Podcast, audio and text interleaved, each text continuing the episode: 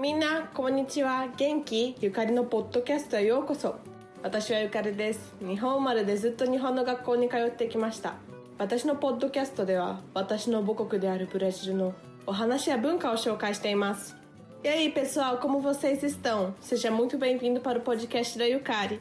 Eu sou a Yukari, sou estudante, nasci no Japão e sempre estudei na escola japonesa. No meu podcast, eu falo um pouquinho sobre a história e as lendas do Brasil, que é o meu país. Hoje eu vou estar contando a lenda do boi tatá.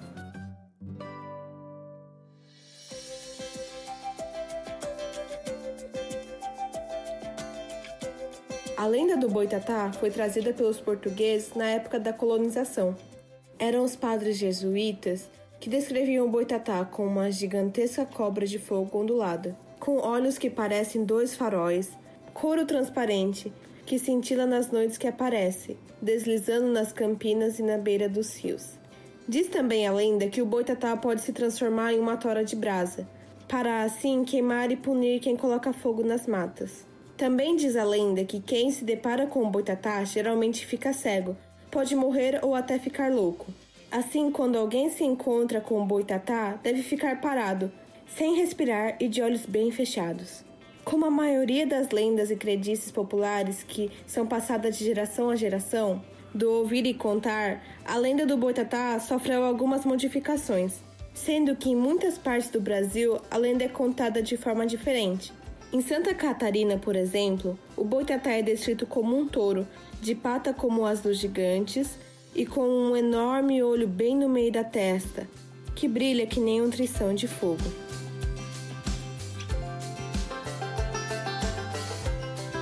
Boitatá の伝説はブラジルがポルトガルの植民地だった時に伝わってきた伝説です。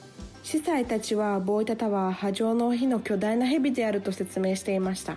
その目は輝くランタンに見えて胴体は透明で野原や川沿いを滑るように動いていたそうです伝説によればボイタタは燃える丸太に変わり森に火を放った人を燃やして罰を与えていたそうです。伝説にはボイタタに遭遇した人は誰もが失明したり死んだり気が狂ったりするらしいです。長い間知られているこの伝説はちょっとずつ変化してきました。例えばサンタカタリナ州では別の言い方をされています。サンタカタリナ州ではボイタタは巨人の足のような足を持っていておでこの真ん中に巨大な美しい目を持つ大牛だと言われています今日はここまでですありがとうバイバイ E por hoje é isso. Obrigada. Tchau, tchau.